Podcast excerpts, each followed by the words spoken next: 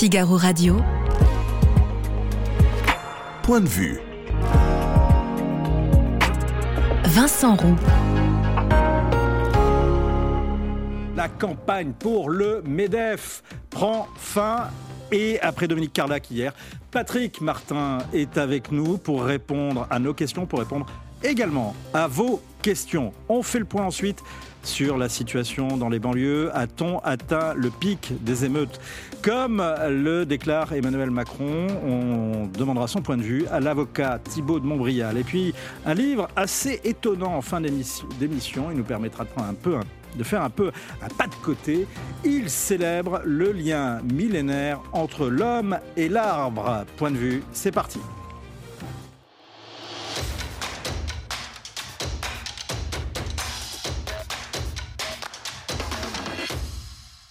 Bonjour Patrick Martin. Bonjour. Euh, deux annonces euh, ces dernières heures. D'abord, Emmanuel Macron qui annonce une loi d'urgence pour accélérer la reconstruction. Un petit peu plus tôt, Bruno Le Maire, le ministre de l'économie, euh, qui promettait, je cite, nous allons sur l'ensemble des commerçants regarder comment nous pouvons étaler le paiement des charges sociales, voire reporter le paiement des charges fiscales et sociales. Est-ce que ces annonces vous rassurent et est-ce qu'elles vont rassurer le MEDEF? Bah, Attendons de voir le contenu de cette loi d'exception. Ce qui est certain, c'est que euh, il va falloir indemniser largement euh, toutes les victimes de, ces sauvageries. Il y a des commerçants, mais pas que. Par exemple, il y a beaucoup d'engins de travaux publics qui ont été détruits. Il y a des associations dont les locaux ont été détruits. Tout ça, d'ailleurs, va avoir des effets dévastateurs sur l'emploi. Donc, il va falloir euh, compléter en quelque sorte ce que les contrats d'assurance prévoient. il y a une estimation qui a été faite par, par le MEDEF qui est que les dégâts se montraient aux alentours de 1 milliard d'euros. Qu'est-ce qu'on décompte dans ce milliard Alors le chiffrage n'est pas encore stabilisé. Euh, espérons qu'il n'y ait pas de, nouveaux, euh, de nouvelles dégradations. Hein. Euh, mais par exemple, j'avais il y a quelques instants en ligne le, dirigeant d'une grande enseigne de fast-food, hein, comme on dit, qui me disait que pour sa seule enseigne, il y avait au moins 55 millions de dégâts, sans parler des pertes d'exploitation qui vont résulter de la fermeture de ces magasins qui, pour certains, sont à reconstruire. Donc cette estimation d'un milliard, elle n'est pas stabilisée à cet instant. Qui doit payer? Qui doit payer? Je le redis, il y a des contrats d'assurance hein, qui ont été souscrits dans des conditions euh, individuelles. Euh, moi, je pense que l'État, même si on est parfaitement conscient de l'état des finances publiques, de manière très ciblée, de manière très argumentée, euh, doit venir compléter, compléter financièrement. Et puis, pardon, ce n'est pas de l'argent dont on parle, mais il va falloir, et le MEDEF va leur écrire, leur a écrit dès à présent, que les maires instruisent beaucoup plus rapidement les demandes de permis de construire ou d'autorisation de travaux, parce qu'il va falloir remettre en état, il va falloir au cas par cas reconstruire de A à Z les établissements qui ont été détruits. On est dans l'urgence. On est dans l'urgence. Euh, vous dites que vous êtes conscient de, l'état des finances publiques. Euh, si vous êtes conscient de l'état des finances publiques, vous savez à quel point on est endetté. L'État ne va l'État a-t-il les moyens, justement, de, faire cette reconstruction? Si euh, l'État est comme le, le garant de l'ordre public. Je ne dis pas que la situation est facile à gérer, hein, loin de là. Mais il n'en meurt pas moins qu'on euh, n'a pas affaire à des accidents euh, individuels. On a affaire à un mouvement collectif et aussi courageuse qu'aient été les forces de l'ordre auxquelles il faut rendre hommage, hein, comme aux pompiers, comme au personnel de santé, euh, c'est malgré tout parce que l'ordre n'a pas été maintenu que ces dégâts et ces pertes d'activité ont été occasionnées. Donc il ne serait pas illogique, je le redis de manière extrêmement ciblée, de manière très argumentée, que l'État vienne à la rescousse, alors soit par des dispositifs tels que l'activité partielle de longue durée, euh, soit par des compensations financières, parce que sinon, je le redis, il y a des milliers d'emplois souvent tenus par des jeunes venus eux-mêmes des quartiers prioritaires de la ville, mais qui veulent travailler, qui veulent s'en sortir. Est-ce que, de votre point de vue, il faut encore un plan banlieue? Euh, il faut, il faut d'abord que l'ordre règne. Euh, pour m'être déplacé dans beaucoup de, quartiers euh, dits sensibles, hein, encore récemment dans les quartiers nord de Marseille, on voit des choses qui sont quand même profondément choquantes. Hein. Très concrètement, on voit des rues en pleine journée, des rues barrées par des palettes, par des, poubelles. Donc il y a des zones de non-droit, quel que soit le, discours officiel. Il faut que la sécurité publique euh, soit euh, assurée. Ensuite, il y a dans ces mêmes quartiers beaucoup de gens de bonne volonté. D'ailleurs, il y a une majorité de gens qui veulent s'inscrire complètement dans le récit national, dans l'ordre républicain. Et donc, il faut qu'on soit plus encore en appui de ces populations. Et je vais vous dire, je suis assez optimiste parce que de toute façon, on a besoin, on a besoin de, cette main-d'œuvre, on a besoin de ces talents. Moi, j'ai vu dans les mêmes quartiers nord de Marseille des associations qui ont fait éclore euh, des, créations d'entreprises absolument remarquables. Donc voilà, il faut, il faut savoir, euh, appuyer sur les, les deux leviers la sécurité pour le plus grand nombre et pour commencer pour les populations de ces quartiers-là, et puis leur offrir des, des perspectives au stade de l'enseignement, de l'intégration ou de l'inclusion, de l'emploi, pour qu'on s'en sorte par le haut. Alors c'est intéressant ce qu'on dit, qu'on dit, on a besoin de, cette, main-d'œuvre. Il y a une polémique, euh, enfin en tous les cas une question, une critique euh, qui revient très souvent euh, à l'encontre du patronat français, notamment sur le recours à la main-d'œuvre immigrée pendant des années, pendant 40 ans, au lieu de faire justement les ajustements qu'il aurait peut-être fallu faire, notamment en matière de salaire ou en matière de, robotisation. Est-ce que ne faudrait pas faire repentance de ce côté-là? Faire repentance. Mm. Ah non, alors euh, c'est franchement pas mon genre de faire repentance. On n'en finit pas dans ce pays de faire repentance, hein, de, de s'auto-flageller. Peut-être que ce serait peut-être le seul point sur lequel il faudrait non, le faire. Non, euh, mais il y, a des données de fond qui ne sont plus les mêmes, en particulier des données démographiques. Alors moi j'ai les idées très claires. La priorité des priorités, et ça va coûter beaucoup d'argent, ça va demander beaucoup d'efforts, y compris aux entreprises, c'est de faire revenir ou venir vers l'emploi toutes ces populations qui en sont éloignées. Des jeunes, des moins jeunes, y compris des seniors. Et là, on a, on a une, une poche d'intérêt commun, il nous faut résorber. Après, dans certaines qualifications, y compris très élevés. On a des cerveaux français qui partent singulièrement aux États-Unis, dans le digital, dans les biotech, pas seulement pour des questions salariales, mais parce qu'il y a un écosystème qui leur paraît plus favorable. Et nous-mêmes, on a les plus grandes difficultés. Nos entreprises ont les plus grandes difficultés à faire venir des collaborateurs de ce niveau-là de l'étranger. Donc il faut rationaliser le sujet, mais en commençant, je le redis par le commencement, faisons déjà venir vers l'emploi toutes ces populations qui en sont éloignées. Les populations qui sont éloignées, vous parlez des populations qui sont au chômage aujourd'hui actuellement? Il y a des attributaires du RSA. En amont, il faut déjà que, et moi je, m'y engage, il faut vraiment qu'on soit très résolu sur la réforme des lycées, parce que à ce jour, malheureusement, les lycées professionnels produisent un certain nombre de jeunes qui ne correspondent pas aux qualifications dont on a besoin.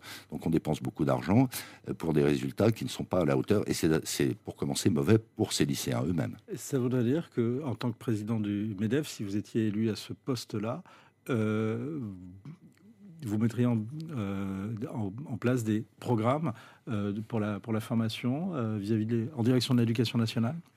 Alors, je crois qu'on a chacun balayé devant notre porte. Hein. Il y a beaucoup d'efforts qui sont faits par les entreprises, mais ce n'est pas encore suffisant. Il faut qu'en amont, si l'éducation nationale nous le permet, on soit beaucoup plus impliqué dans l'orientation. Nous, ça peut être les patrons, ça peut être les organisations syndicales. Et comment, comment concrètement, Patrick ah, Martin? Actuellement, l'orientation est essentiellement entre les mains des régions et de l'éducation nationale, qui ne sont pas forcément équipés et qui, sans qu'on les accable, ne sont pas les mieux placés pour savoir quels sont les emplois d'aujourd'hui, quels sont ceux qui sont menacés et quels sont ceux, au contraire, qui vont s'ouvrir.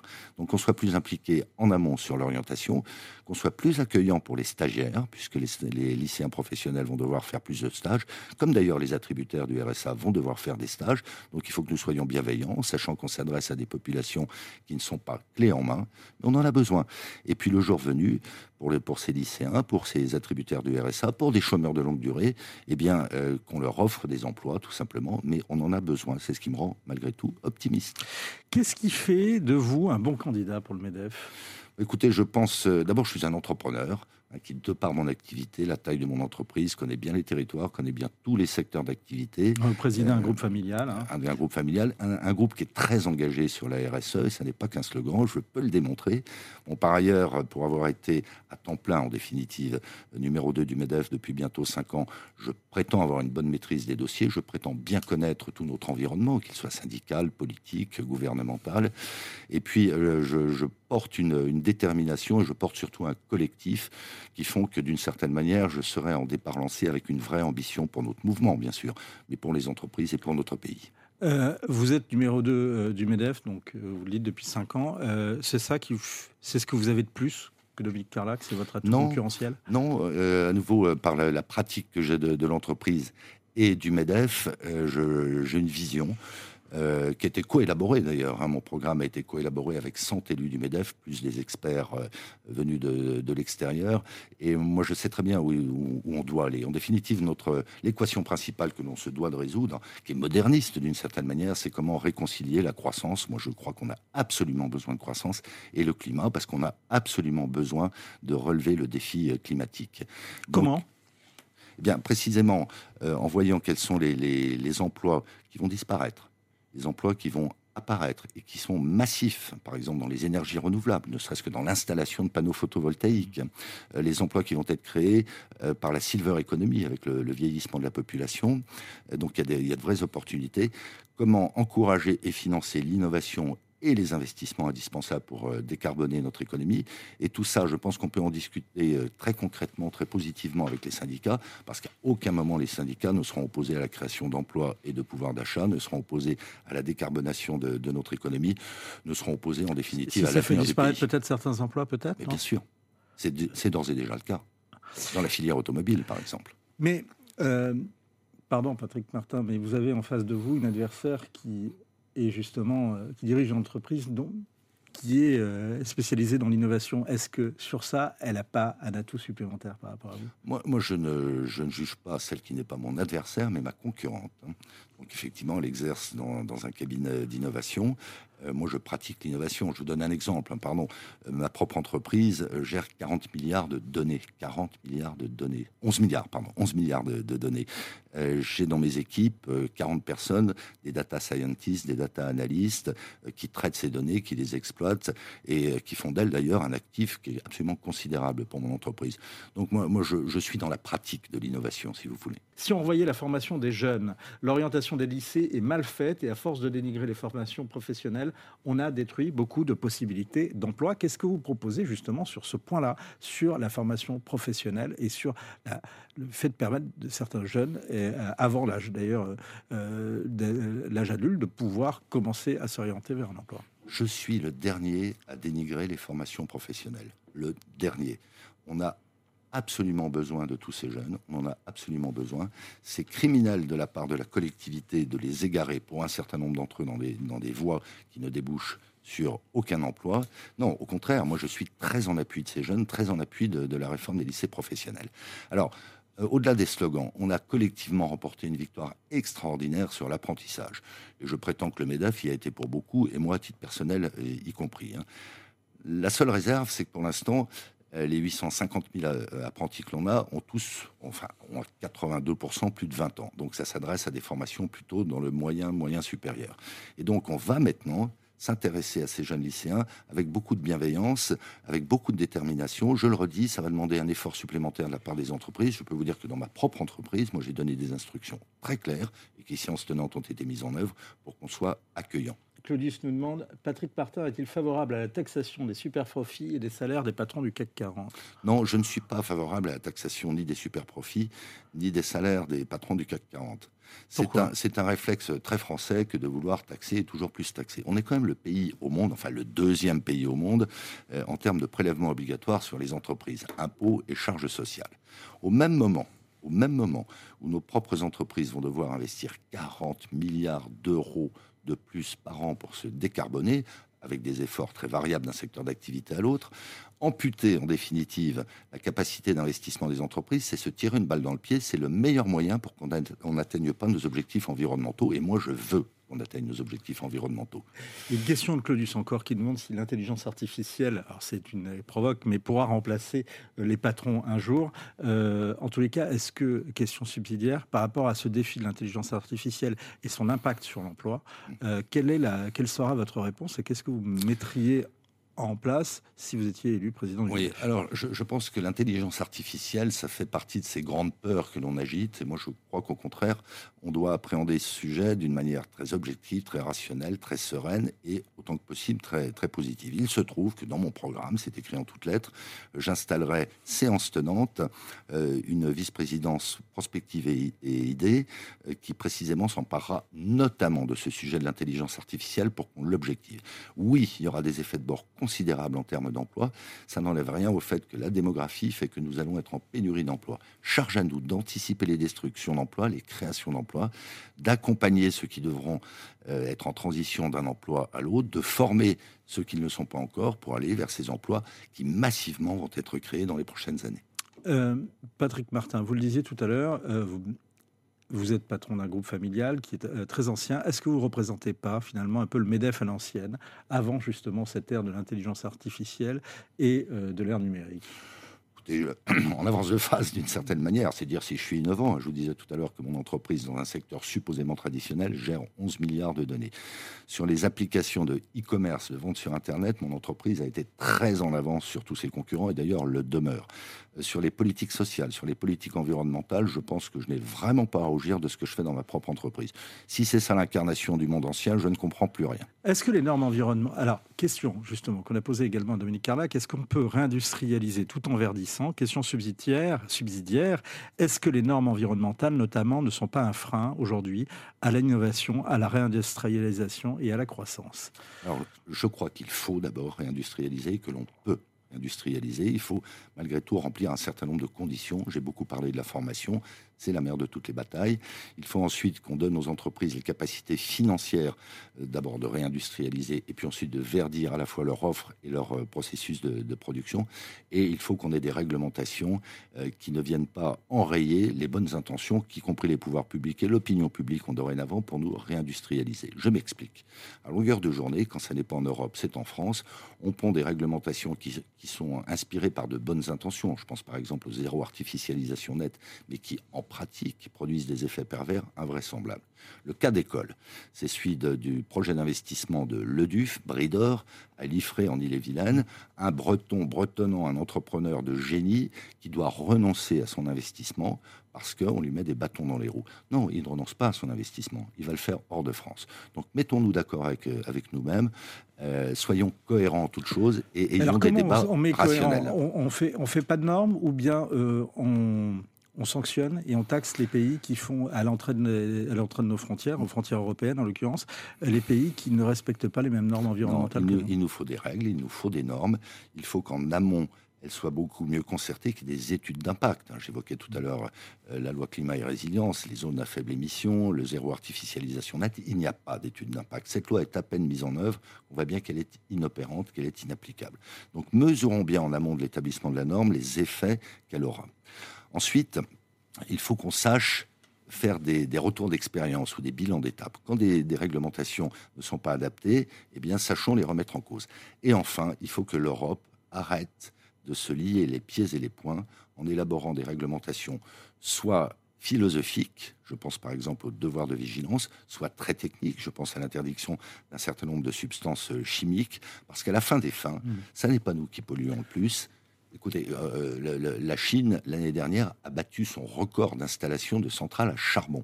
L'Inde est un pays qui produit son énergie par le charbon.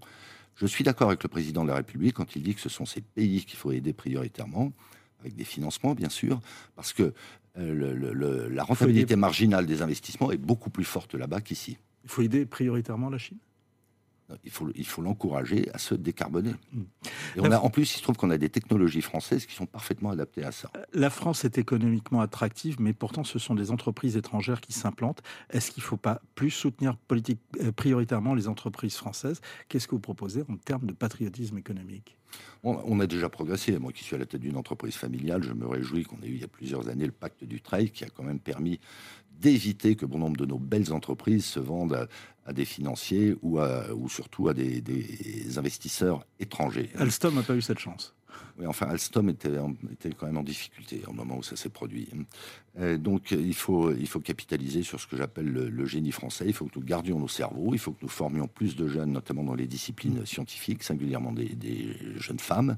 Euh, et puis, il faut que le pays soit au-delà des déclarations d'intention, réellement business friendly. Il faut que les élus locaux, euh, qui euh, euh, d'un côté appellent à la réindustrialisation, aillent au bout, au bout de leurs propos et les traduisent dans les actes. Quand il y a un projet d'extension ou d'implantation d'usine, eh bien qu'ils l'acceptent.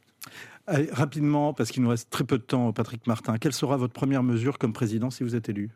Première mesure, tendre la main aux organisations syndicales pour, comme je disais tout à l'heure, euh, que nous établissions un diagnostic partagé, comment réconcilier croissance et climat. Deuxième objectif, je l'ai évoqué aussi, euh, mobilisation générale des 190 000 entreprises adhérentes du MEDEF, 9 millions et demi de salariés en soutien positif, constructif de la réforme des lycées professionnels. Et puis, ça fait partie des figures imposées, mais on a des gros signaux d'alerte. nous pencher très très résolument sur le projet de loi de finances, le budget 2024, parce qu'il n'est pas question qu'on remette en cause un certain nombre de dispositifs favorables à l'investissement, favorables à la recherche, typiquement le crédit d'impôt recherche. Donc je serai sur la balle. Un argument pour ceux qui hésitent à voter pour vous, rapidement qui n'hésite pas. Euh, non, moi, je, suis profondément collectif, je suis imprégné de ce qu'est le MEDEF, de ce qu'est l'entrepreneuriat, et j'ai les idées très claires. Surtout, je suis porté par un collectif qui, chaque jour, s'enrichit, et donc c'est ça qui fait notre force. S'il y a une, chose à retenir pour votre candidature, ce serait laquelle? Attention, c'est cette réponse qu'on va tweeter. C'est anticiper et faire preuve d'une détermination absolue. Merci beaucoup Patrick Martin, président du groupe Martin Bélézou, euh, président délégué du MEDEF actuellement, et il est candidat à la présidence du MEDEF. Merci beaucoup. Merci. Figaro Radio. Point de vue. Vincent Roux. Bonjour Thibault de Montbrial. Bonjour. Un maire qui annonce qu'il ne renoncera pas après l'attaque de son euh, domicile. Des rassemblements un peu partout devant les mairies euh, ce lundi. Est-ce que c'est le sursaut que vous appelez de vos voeux dans un livre paru en, 2015 et dans votre dernière tribune au Figaro? C'est trop tôt pour le dire, mais euh, ce dont il faut que, chacun ait conscience, c'est que la, séquence que nous sommes en train de vivre, euh, les heures et les jours qui viennent nous diront s'il euh, y a un, apaisement momentané, mais la séquence que, nous sommes en train de vivre est une séquence euh, qui illustre de, façon, de façon plus que criante la profondeur des fractures françaises. Euh, ça fait depuis 2005 qu'on n'avait pas vu des émeutes d'une telle intensité. En réalité, on le sait, l'intensité de ce qui se passe depuis mercredi dernier a très largement déjà dépassé en six jours l'intensité atteinte par les émeutes de 2005 en 21 jours. Euh, mais parmi les éléments de différence, euh, il y a le fait que les émeutiers ne sont pas restés dans leur quartier, s'en sont pris au symbole de l'État, mais s'en sont pris aussi aux personnes. Et ce qui est arrivé à Vincent Jeanbrun, à, à, les Roses, euh, c'est arrivé de façon moins spectaculaire, mais à, d'autres maires, et c'est arrivé aussi à des, forces de police ou, à, des surveillants de prison à leur domicile. Il y a donc un changement véritable. Lors de cette séquence Oui, oui, depuis, depuis cinq ou six jours. D'accord, ça c'est des choses qui, qui ont un peu échappé au... ça, se dit, si vous voulez, ça ne sont pas des informations qui sont cachées, hmm. mais ce sont des informations qui passent un petit peu secondaires, qui passent un petit peu sous les radars. Ce qu'il faut comprendre, c'est que l'une des grandes différences, c'est que des gens, et pas seulement des policiers et des gendarmes, ce qui serait déjà en soi insupportable, mais des gens qui sont les représentants institutionnels de la République française, se font attaquer pour ce qu'ils sont, eux et leurs familles. C'est-à-dire pour des représentants institutionnels ils se font attaquer pour ça. Ils se font, ils se font attaquer à cause de leur engagement. Hmm. Beaucoup, encore une fois, Vincent Jeanbrun a subi quelque chose d'absolument innommable. Lui et sa famille ont, subi une attaque innommable, une tentative d'assassinat. Mais d'autres, heureusement moins graves, ont également été attaqués. Euh, euh, qui dans sa voiture, qui dans sa mairie. Il y en a, il y en a eu des dizaines. Emmanuel Macron euh, annonce une loi d'urgence pour la reconstruction. Est-ce que c'est ça aussi le sursaut? Alors là, il faut être bien clair. Je ne sais pas comment la séquence va se terminer. Nous avons la chance, à laquelle très sincèrement je ne croyais pas il y a encore trois jours, que pour l'instant, il n'y ait pas eu d'échange de tirs à balles réelles entre les émeutiers euh, et les policiers. On va y revenir. L'une des raisons étant sans doute que les, que les, que les, véritables caïds, ceux qui ont les armes de guerre euh, à foison dans les banlieues, euh, n'ont pas laissé les émeutiers s'en emparer. Pourquoi? Mais, ah, parce que je pense... Alors, ce qui s'est passé nous le craignions depuis longtemps, c'est un événement dont euh, l'ampleur, l'impact émotionnel fasse vaciller euh, toutes les structures raisonnables qui font que malgré les fractures de notre pays, malgré les haines, malgré la délinquance, ces événements-là n'arrivent pas plus souvent. Qu'est-ce qui tient les banlieues? C'est le trafic. Donc les trafiquants sont les premiers à ne pas avoir intérêt à ce qu'il y ait des violences urbaines trop longues dans les quartiers, euh, parce que qui dit violence urbaine trop longue dit présence policière, et qui dit présence policière dit euh, entrave au trafic. Ce qui s'est passé mardi à Nanterre, la, violence de la vidéo qui a été diffusée, le fait aussi, on l'a peu dit, mais que la victime soit proche d'une des grandes familles de caïds du, du quartier, fait que toute cette euh, rationalité a explosé, qu'il y a eu une vague d'émotions et que donc ça n'était plus euh, tenable au sens propre. Et donc c'est parti dans ces violences urbaines que nous avons vues. Mais dans un espèce d'ultime euh, sursaut pour le coup de rationalité, ceux qui ont la main sur les armes de guerre, et encore une fois, il y en a aujourd'hui dans toutes les grandes, les moyennes et les petites villes de France, il y a des faits divers d'assassinats dans le trafic quasiment tous les jours, eh bien ceux qui tiennent ces armes ont tout fait pour ne pas qu'elle tombe entre les mains de gens qui pourraient tirer sur la police. Pourquoi? Parce que s'il y avait eu des tirs sur la police, il y aurait eu une riposte de la police. On aurait eu d'un coup plusieurs morts et on serait totalement passé à autre chose. Il y aurait eu mécaniquement euh, l'état d'urgence, il y aurait eu une présence policière durable dans les endroits euh, les, plus, les plus critiques, euh, avec des changements d'un point de vue du renseignement, des changements sur la justice, etc. Donc c'était C'est le pas cauchemar. C'est ce qu'il- ce faudrait Pardon, là je parle du point de vue de, de vous me demander pourquoi ça n'a pas été utilisé. Je vous dis, ceux qui ont les armes n'ont pas intérêt à ça. Si ceux qui ont les armes n'ont pas intérêt à ça, ça veut dire que peut-être que c'est ce qu'il faudrait euh, par, euh, c'est ce qu'il faudrait euh, Par- par effet de miroir. Par, effet de miroir. Est-ce qu'on a encore les moyens de faire ça? Oui, mais je vais vous répondre à la question parce qu'on a digressé. Mhm. C'est le jeu de- du débat. Mais j'ai pas répondu à votre question sur les milliards euh, qui viennent d'être annoncés. Ce qu'il ne faudrait pas, ce qu'il ne faudrait pas, c'est que dans un espèce de lâche soulagement, on vienne se dire ouf, finalement il n'y a pas eu de mort, il y a des dégâts considérables et euh, quelle est la cause de ce malaise? Et la cause de ce malaise, c'est un mal-être qu'on va euh, essayer de réparer par l'argent. Rien ne serait pire que de lancer un plan de reconstruction sans rien changer par ailleurs et que tout rebrûle dans six mois ou dans un an. Mm. Ce serait la catastrophe. Aujourd'hui, nous avons euh, une, ch- une chance, je commence à le dire, mais la séquence n'est pas finie, il faut être prudent. La chance qu'encore une fois, personne ne soit mort. Mais il faut au moins comprendre l'ampleur de l'avertissement. quand même le conducteur de la voiture, Le- Lionel, qui est mort. Le, non, mais je parle des émeutes. Oui. L'ampleur de l'avertissement qui nous est donné. Ça fait des années que nous savons que le pays est hyper fracturé. Il y a des fractures territoriales, il y a des fractures ethniques, il y a des Mm. fractures culturelles, il y a des fractures religieuses. On a l'addition de la lâcheté politique des 40 dernières années en matière notamment migratoire qui nous est présentée. Et on voudrait que dans un lâche soulagement, on arrange ça simplement en balançant 5 Mm. milliards. Mais ça marchera jamais. Alors, euh, ça, ça m'amène à une autre question. Euh, le dernier bilan, c'est 72 euh, à l'heure où on se parle. L'émission est rediffusée, mais le dernier bilan, c'est 72 interpellations dans la nuit de lundi à mardi. Emmanuel Macron a déclaré en recevant les maires que le pic a été atteint. Est-ce que vous y croyez? Est-ce qu'il y a réellement une accalmie? Il il y a une accalmie de fait depuis deux jours. Ce qui ne veut pas dire, parce qu'après, tout dépend de ce qu'on appelle une accalmie. Il y a un nombre, Justement. il y a un nombre de faits qui a diminué.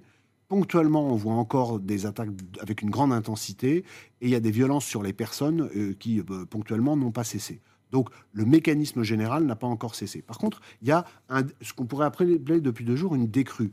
Mais attention, le 14 juillet est une date symbolique. Mhm. Euh, Il y a toujours eu, euh, pour plein de raisons, des émeutes le 14 juillet. Euh, et il est tout à fait possible qu'il y ait euh, un, un repli tactique, un repli provisoire, une réarticulation, on pourrait dire en termes militaires, euh, de, des émeutiers, pour reprendre un peu leur souffle. Après tout, eux aussi sont fatigués, euh, pour reconstituer aussi des stocks, parce qu'eux aussi ont utilisé beaucoup, de, de- notamment de mortiers d'artifice. Mais moi, je ne serais pas du tout étonné qu'il y ait une séquence à nouveau très dure autour, Autour du euh, 14 juillet. 14 juillet. Et de toute façon, ce qu'il faut bien comprendre, c'est que le- le- l'ampleur des fractures françaises, elle, elle- ne se réduit pas par la réduction du nombre d'actes depuis deux jours. Darmanin fait toujours un sans faute? Alors j'ai dit, j'ai dit, euh, beaucoup sur de gens, sur le plateau de CNews. oui, beaucoup de gens ont été surpris que j'ai dit que depuis le début de la séquence, le ministre de l'Intérieur euh, avait, avait été bon. Je le trouve. Pourquoi? Parce qu'il a pris la mesure de la situation, il a tout de suite déployé des forces de sécurité intérieure, il les a de- en, en nombre, il les a assurés de leur soutien. Et euh, ces forces ont réussi dans les, de- de- de- dans les premiers jours, et même après, mais dans les premiers jours, quand on était dans la phase d'ascension exponentielle, à éviter de, de tuer un des émeutiers, euh, ce qui aurait, ce qui aurait euh, même, même de façon légitime, ça aurait ajouté euh, à la- à, l'ampleur de ce qui se passait, ça aurait démultiplié euh, l'événement. Donc, finalement, la séquence, si elle s'arrête sans qu'il y ait eu de mort euh, d'un côté ou de l'autre, euh, encore une fois, on peut le dire d'un point de vue strictement sécuritaire, hein, mais Mm. c'est le rôle du ministre de l'Intérieur, c'est une séquence qui est euh, globalement bien gérée. Il faut qu'elle le soit aussi par la justice, c'est en cours, et surtout, il faut que l'État en tire euh, les conséquences. Ça n'a pas l'air d'en prendre le chemin. Euh, même pour la justice, la justice rend quand même. état- Alors, ça, c'est question à l'avocat que vous êtes de Ouais. formation, c'est que, quand même, les tribunaux ont tourné, les condamnations pleuvent, euh, la, justice. c'est c'est une pluie fine. C'est une pluie fine. C'est une pluie fine, elles pleuvent, euh, elles sont... il y a beaucoup de condamnations qui sont tout de même assez étonnantes euh, au regard de la nature. De... Bon, quand on... Il y a plein d'articles hein, qui sont publiés euh, il y a par, vos... par l'ensemble de vos confrères et qui font les salles d'audience, et c'est normal.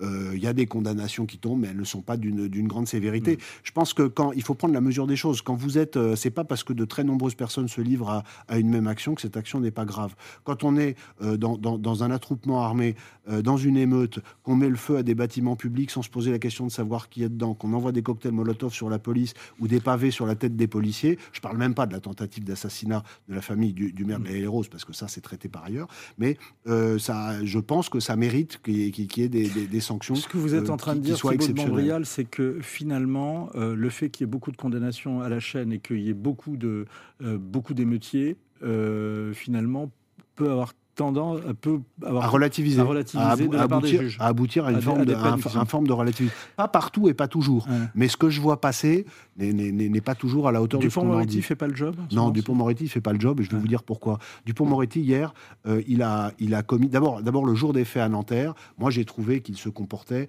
comme l'avocat de, de la famille euh, du, du jeune qui a été tué. C'est pas son rôle. Il est, il est euh, ministre de la Justice, garde des Sceaux. Qu'il fasse preuve d'empathie et d'émotion, c'est tout. Là, pour le coup, c'est légitime. Mais euh, il en a trop fait et il a trop marqué, euh, sans doute par atavisme professionnel, et ça, je peux pas pour le coup le lui reprocher, sauf qu'il n'est plus avocat, euh, une, proximité avec la famille. Quand il est allé voir, il y avait quelque chose de, de malaisant. Mais surtout, mais surtout, quand hier, il va sur tous les plateaux expliquer que maintenant, il faut faire preuve de fermeté. Et que la fermeté, ça va consister ah, attendez, ça va. Qu'est-ce qu'il a dit? Moi, je me suis dit faire preuve de fermeté, ça va être intéressant parce qu'on a du- toujours du mal à voir Dupond-Moretti et fermeté. Mais et, il va nous dire, et il, il nous dit que on va convoquer les parents. Pour quoi faire? Pour leur donner la copie d'un texte qui existe et qui dit que c'est l'article 222-17 du code pénal qu'on peut poursuivre des parents lorsqu'il y a des fautes d'éducation. Je fais court, mais c'est pas ça qu'il faut faire. Si on fait preuve de fermeté, on convoque pas les gens pour leur donner la photocopie d'un texte qui existe. Si euh, faut faire preuve de preuve de fermeté, vous prenez les 50 les 50 jeunes de moins de 16 ans qui ont fait les actes les plus graves et vous déférez les parents. Vous, vous- et il y a un débat au tribunal. Et quand vous en aurez con- condamné euh, 10, 20, 30 ou 40, là, on se dira oh là là, oh là, il y a une fermeté de l'État. Mais la fermeté, c'est pas de donner des photocopies aux gens. Il faut, euh, ça c'était une question qu'on posait sur le site du Figaro, est-ce qu'il faut renforcer les sanctions contre les parents d'émeutiers mineurs? Mais le texte existe. Vous savez, souvent, quand il y a des, phases de, de- de- de grande délinquance ou quand il y a des faits divers avec des motions, etc., là, c'est beaucoup plus que ça en ce moment. hein. Mais on se dit, ah, qu'est-ce qu'il faudrait réinventer? Mais avant d'inventer, appliquons ce qui existe. Encore une fois, ce texte, il a l'immense mérite d'exister. Poursuivons des parents euh, pour le, défaut d'éducation de leurs enfants. Le texte existe. Il n'y a pas besoin d'aller chercher midi à 14h. Appliquons les textes qui existent. Appliquons les textes qui existent euh, dans, dans- dans toute- dans toute leur rigueur. Sur CNews, on en parlait tout à l'heure la, la semaine dernière, donc vous, demandez, euh, vous demandiez à ce que les policiers puissent utiliser, je cite, la force légitime dans le cadre de la loi et de la proportionnalité. Oui. C'est-à-dire Bah, C'est-à-dire que je- nous étions au, au- au début de la séquence, Mhm. Tous les gens que je, que rencontrais dans l'appareil d'État, à tous les niveaux, qu'ils soient euh, policiers, gendarmes euh, ou politiques, étaient absolument persuadés qu'il allait y avoir des, échanges de tirs euh, au cours du week-end, moi y compris bien sûr. Et, je rappelais juste que s'il y avait un émeutier qui était tué euh, suite à une action euh, qui, euh, par sa gravité, le méritait, il faudrait que l'appareil d'État soutienne absolument le policier ou les policiers ou le gendarme ou les gendarmes qui auraient ouvert le feu. Je le pense toujours, c'est ce que je dis pour le week-end dernier, est aussi vrai pour ce soir ou demain soir, même si la relative baisse d'intensité fait peut-être baisser ce risque. Est-ce que vous comprenez, quel est votre point de vue sur la cagnotte qui a été lancée pour, pour le, les cagnottes qui ont été lancées pour, les, pour le policier qui a tiré sur... Cette cagnotte, elle est très intéressante. Parce qu'en fait, elle a, elle a valeur de, de sondage. Ce que beaucoup de gens ne comprennent pas, parce qu'il y a une espèce de déconnexion euh, dans certaines élites parisiennes, et euh, notamment médiatiques, avec le terrain profond, avec la France, avec le peuple français, c'est que quand vous regardez les sondages, quand vous regardez cette cagnotte, mais 80% du peuple français veut euh, que, que- que ça s'arrête, veut que... Il y a euh, des sondages? Alors, le, so- le sondage auquel je pense, c'est le sondage d'il y a trois jours, qui dit que 70% des Français veulent que l'armée soit déployée. Je pense que pour plein de raisons, c'est pas le sujet du moment, ce serait une très mauvaise idée. Mais le simple fait que 70% des Français souhaitent que l'armée soit déployée, euh, eh bien, ça montre, ça montre où on. La cagnotte, c'est pareil. Cette La cagnotte, cagnotte, c'est le sursaut cette cagnotte, ce sont beaucoup de petits gens, parce qu'il y a des articles qui disent que c'est beaucoup de très petits dons. C'est des dons de 10, 20, 30, 40, 50 euros, de gens qui sont exaspérés, de gens qui par ailleurs payent des impôts, qui payent, les, cha- les- qui payent euh, tout l'argent social qui est déversé pour les, sur les banlieues, pour qu'on en arrive là. Ce sont des gens qui marquent par ce geste leur soutien euh, à la police. Euh, Des groupes se forment pour défendre certains biens. Euh, L'extrême droite radicale est présente dans, dans certains de ces groupes, ce qui soulève l'indignation et l'inquiétude, en particulier à gauche. Est-ce que c'est votre cas? Alors moi, je suis pas du tout indigné par les gens qui veulent se défendre dès lors que, euh, et sans que ce soit un reproche, l'État ne peut plus le faire. Lorsque les forces de police ou de gendarmerie sont submergées à un endroit, lorsqu'elles sont en matière tactique fixées et que vous, vous êtes à 500 mètres et que du coup, elles peuvent pas venir et qu'on s'attaque à vos biens ou à votre personne ou à votre résidence, et vous avez le choix entre subir, vous faire, euh, vous faire brûler vos biens, éventuellement vous faire agresser, éventuellement avoir euh, votre famille agressée, ou alors vous défendre. Donc le fait de se défendre dans ce cas-là, non seulement c'est la moindre des choses, euh, Cicéron disait la, la- légitime défense, c'est le droit naturel c'est un droit naturel de l'homme. Ce qu'il faut bien comprendre, c'est qu'évidemment, c'est pas de la justice privée, c'est pas de la vengeance. La vengeance, ça consisterait à dire si on a brûlé mon magasin, je vais courir derrière celui qui l'a brûlé pour aller le rattraper. Ça, c'est interdit. Mais d'être devant son magasin et d'empêcher qu'on le brûle en utilisant la, force légitime pour l'empêcher, euh, ça me paraît un comportement euh, euh, non seulement citoyen mais humain de base et raisonnable. Alors, Marion Maréchal propose euh, un principe de légitime défense présumée pour la protection de domicile. C'est une bonne idée? Alors d'abord, ça existe déjà dans la loi, c'est l'article 122.6, deuxièmement du, Code pénal. La présomption, elle, n'existe que la nuit. Moi, je suis depuis longtemps, je l'ai dit écrit, euh, favorable à ce qu'on l'étende à, l'ensemble de la journée. Euh, ce- c'est- encore une fois, la, la présomption de légitime défense chez vous, c'est du bon sens. Quand vous êtes agressé à domicile, vous ne pouvez pas savoir quelle est l'ampleur des violences auxquelles veulent se livrer les gens qui rentrent. Et eux, peut-être, ne veulent pas le savoir. Ils rentrent pour cambrioler, ils voient votre fille, vous pouvez avoir un viol d'opportunité. Évidemment, il faut défendre les siens. Et c'est là encore des choses. Mais attendez, vous savez, c'est du bon sens. Et, et- et les gens qui sont de mauvaise foi, c'est ceux qui confondent le droit de se défendre avec la justice privée. Ça n'a rien à voir. La justice privée, elle est condamnable, pas le droit de se défendre. À la question comment on en sort, l'entrepreneur franco-marocain Driss Gali, qui était à votre place, hier nous a fait une réponse. J'aimerais bien avoir votre réaction. Je vais vous casser le moral. On n'en sortira pas. Nous avons en France un choc des Et si on civilisations. vit avec la menace du séparatisme, on peut en sortir avec euh, un séparatisme. Moi, je, je pense que la mission de ma génération, ce n'est pas de baisser les bras, mais ce n'est pas de, de vivre dans le monde d'avant, dans le conservatisme. Il y a un- une menace de séparatisme, à nous de la conjurer. Mais elle reviendra toujours comme une crise d'herpès. Est-ce que c'est pas ça le risque?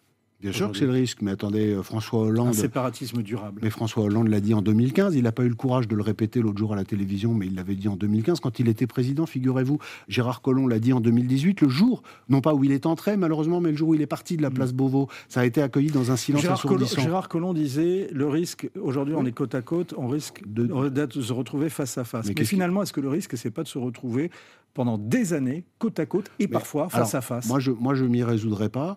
Et je serai toujours d'abord aux Mm. côtés de nos forces de sécurité intérieure, euh, de toutes mes forces et de tout mon cœur pour les soutenir. Mais au-delà, il y a un grand programme. Il, faut recréer un socle. Il faut rappeler. C'est l'éducation et la culture qui nous en sortiront.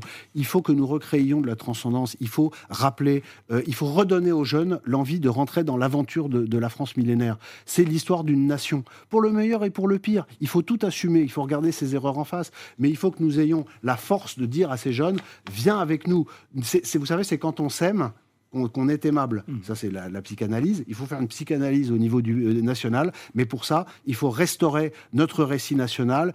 C'est l'éducation et la culture, rappeler nos racines gréco-latines, rappeler notre, euh, nos traditions judéo-chrétiennes, et comme ça, nous pourrons, euh, nous pourrons intégrer ceux qui ont envie d'être intégrés, et les autres, on ne les retient pas. Merci beaucoup Thibault de Montbrial. Thibault de Montbrial ne croit pas à un nouveau plan banlieue. hein. J'espère que vous l'aurez compris. En tout cas, c'est ce qu'il dit en long, en large en travers dans cette tribune. Reconstruire pour mieux voir brûler serait un désastre.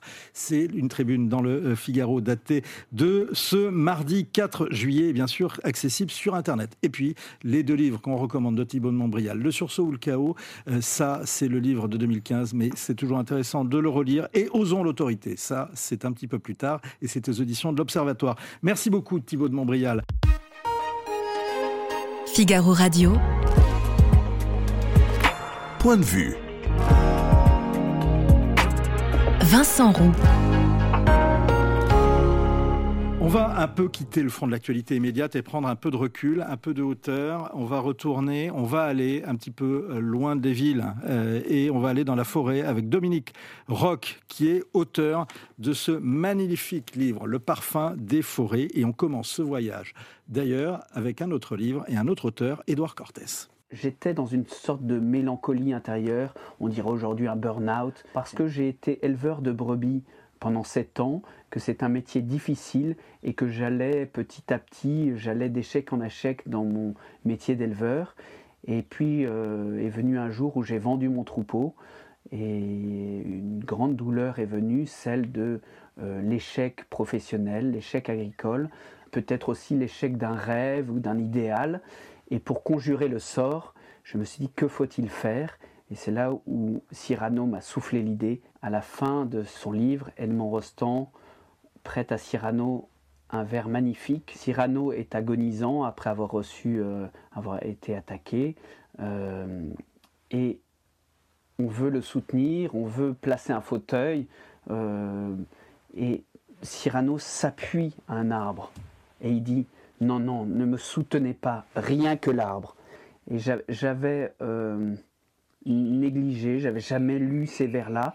Et en relisant Cyrano, je me dis c'est incroyable que Rostand donne à Cyrano cette idée que l'on peut avoir recours à l'arbre, rien que l'arbre.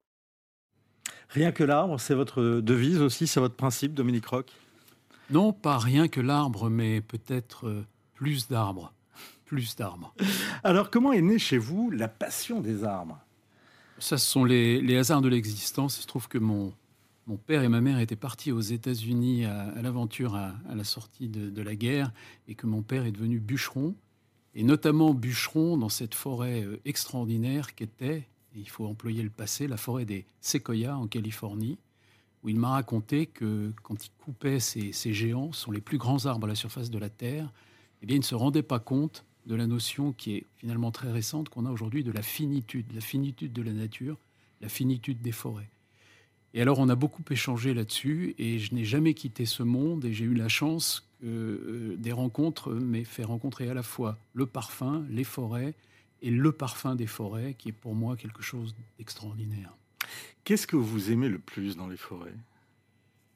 Franchement, euh, ça fait 4000 ans qui a eu une bascule euh, fantastique dans l'histoire de l'humanité, c'est-à-dire que les forêts auxquelles on ne touchait pas, dans lesquelles l'homme s'abritait, dans lesquelles il vivait, quand on a inventé le métal, tout d'un coup, on s'est aperçu qu'on pouvait passer de l'arbre vivant à l'arbre mort, euh, c'est-à-dire couper, couper les arbres. Et l'histoire de notre civilisation, c'est cette histoire-là, 4000 ans, depuis Gilgamesh, et au fond, on est toujours, 4000 ans plus tard, à la recherche d'un équilibre qui préserve et qui fasse que notre appétit de bois ne conduise pas à anéantir la beauté qui est la beauté ultime, qui est peut-être la forme la plus belle du vivant à la surface de la Terre, qui est celle des forêts. Comment peut-on être à la fois bûcheron et amoureux des forêts? Comment on peut couper les arbres et les célébrer? Est-ce que c'est pas, pas du, du tree-washing? Non, mais c'est une très bonne question. Je, crois qu'il faut la, regarder en face. Je, dis d'ailleurs dans le livre euh, Peut-on aimer les arbres et aimer les bûcherons? Moi, je, crois euh, fortement à quelque chose de très simple. Euh, on peut couper les arbres si on coupe le bon arbre au bon endroit et au bon moment. Autrement dit, non au massacre et, finalement, euh, tout le passé n'est qu'une histoire de massacre des forêts.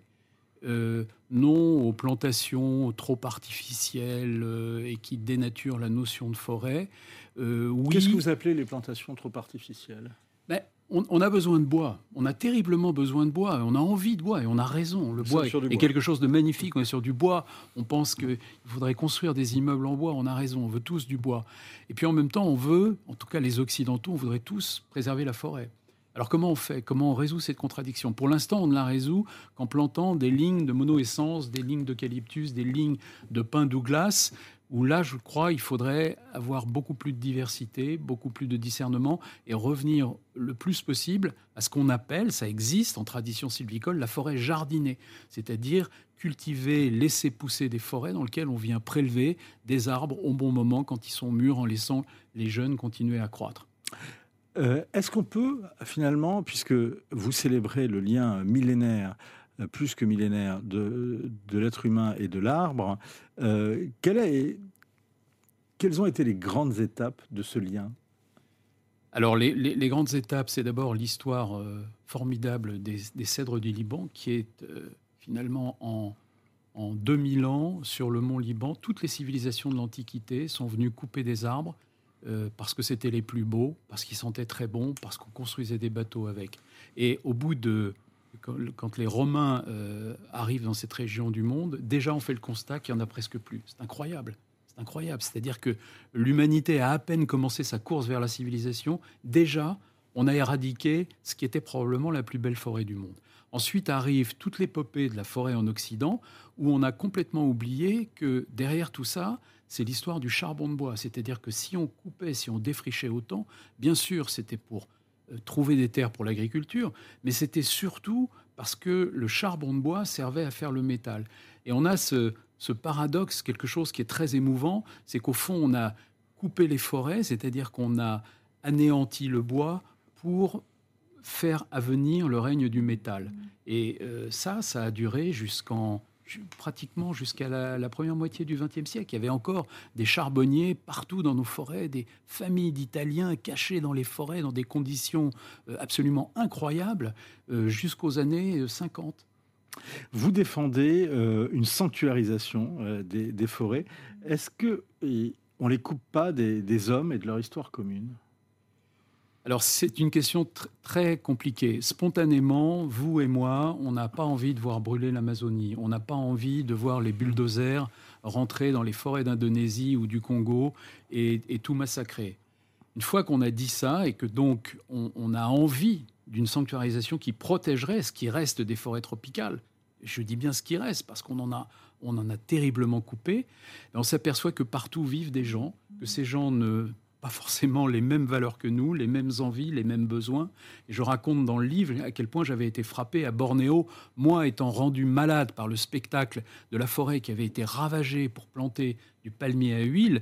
Et euh, la personne qui me conduisait était au contraire tout, sourire en disant, vous vous rendez compte comme c'est formidable, on s'est débarrassé de cette forêt qui nous servait à rien et maintenant on a, on a cette source de richesse. Oui, ben, il y a un vrai sujet. Donc sanctuarisation, oui, mais elle sera lente et compliquée. Alors, vous défendez également une, sylviculture euh, respectueuse de la biodiversité. Euh, Est-ce que vous pourriez justement nous dire un peu ce que vous entendez par là? Je crois qu'on a, on, a des modèles. La, la- la France est un grand pays de tradition de forêt. La France, l'Europe de l'Ouest, l'Allemagne, la Suisse. Euh, on a, euh, dans, certaines forêts, et depuis très longtemps, on a inventé des modèles sylvicoles qui respectent ce qu'est une forêt. C'est-à-dire une forêt, c'est une diversité d'essences, une diversité de classes d'âge. C'est pas une culture, c'est pas une, une agriculture euh, d'arbres. Voilà. Donc, je crois que nous avons les moyens et, et petit à petit, j'ai beaucoup d'espoir que la pression des consommateurs ira dans ce sens-là. Il faut qu'on ait des forêts jardinées, des forêts Mmh. avec des arbres de toutes essences et de tous âges, bien entendu en respectant les conditions climatiques, etc. Et d'ailleurs, le changement climatique va nous amener de plus en plus à ça Pourquoi? Mais parce que euh, des, des choses qui étaient bâties sur des raisonnements euh, industriels, dans certaines zones, de mettre de l'épicéa partout, parce que l'épicéa, c'est ce qui pousse le plus vite et ce qui euh, va rapporter euh, euh, aux, propriétaires, eh ben non, il faut probablement mettre de l'épicéa euh, plus en altitude, arrêter d'en faire plus bas et mettre d'autres essences. Il y a énormément de recherches qui sont en cours en ce moment pour aller vers des solutions sylvicoles de l'avenir euh, qui fassent du sens. Les politiques de reboisement sont-elles efficaces? Oui, alors, d'abord, il faut rappeler une chose que, que les gens n'ont peut-être pas forcément conscience, c'est que le reboisement il est en train de se faire tout seul. Par la déprise des terres agricoles, Oui. quand on arrête de cultiver, quand un Il y a des paysan... qui repoussent. la forêt revient. Ouais. Alors elle va, mettre, elle va mettre du temps. Au début, ça va avoir des friches, ça va pas avoir beaucoup d'allure. Et puis progressivement, on va voir des arbres venir. Les champs peuvent re- devenir des forêts, les forêts peuvent redevenir des champs. Alors ça, c'est le drame. C'est quand effectivement... Mais ça se passe plus trop en Occident. Ça se passe beaucoup euh, dans la ceinture tropicale. Ouais. Le fait de continuer à vouloir conquérir de la terre sur la forêt. Mais par contre, en Occident, on a plutôt tendance à voir l'inverse? Oui, on a plutôt tendance à voir l'inverse. Alors après, il y a des débats sans fin. Mais par exemple, il y a l'affaire des haies aussi, qui est, qui est extrêmement intéressante. Euh, on a euh, une volonté chez beaucoup, en France, ailleurs, d'avoir un retour à la haie qu'on a éradiqué euh, depuis la Seconde Guerre mondiale. Mais c'est un combat, ça reste un combat. Alors que la haie, c'est formidable. La haie, c'est une micro-forêt dans les champs, à la portée de tout le monde. deux, questions, deux questions rapides. La première, aujourd'hui, on voit de plus en plus en forêt une petite bestiole qui euh, fait quand même euh, très peur, ce sont l'apparition des, tiques. Euh, à quoi vous, vous attribuez ça Et, est-ce qu'il est possible d'avoir des forêts qui soient plus, plus sûres, entre guillemets? Alors, Là, on touche à quelque chose de, très profond. Est-ce qu'on veut de la forêt telle qu'elle était, c'est-à-dire sauvage, avec euh, euh, effectivement ses tiques, euh, ses scolites, ses moustiques, ou est-ce qu'on veut de la forêt d'agrément dans laquelle on puisse tous aller de façon très sécurisée se promener le dimanche? Ce sont probablement pas les mêmes forêts. On peut avoir les deux. Mais il faut, je crois, accepter, il y a des débats et des initiatives là-dessus, peut-être penser qu'on aurait besoin en Occident de recréer de la forêt sauvage, de la forêt primaire. Euh, Emmanuel Macron a annoncé son plan de replantation en 2022. Est-ce qu'il vous paraît, euh, est-ce que c'est le genre de, politique nécessaire pour la préservation des forêts? Alors euh, nécessaire sûrement. Ce sont on peut critiquer, il y a des effets d'annonce, on annonce un milliard mm. d'arbres, qu'est-ce que ça veut dire, est-ce que c'est possible? Moi, ce que je crois profondément, il faut resanctuariser l'arbre, et ça, ça pourrait commencer à l'école primaire, en essayant d'apprendre aux enfants l'importance et la valeur de l'arbre. Quel est votre arbre préféré? Séquoia? Euh, le cèdre et le séquoia, oui. Le parfum des forêts, l'homme et l'arbre, un, lien millénaire. C'est euh, donc le livre, et bien sûr qu'on recommande, euh, de Dominique Roch. et c'est aux éditions, vous le voyez, aux éditions Grasset. Merci beaucoup, Dominique Roch. Merci.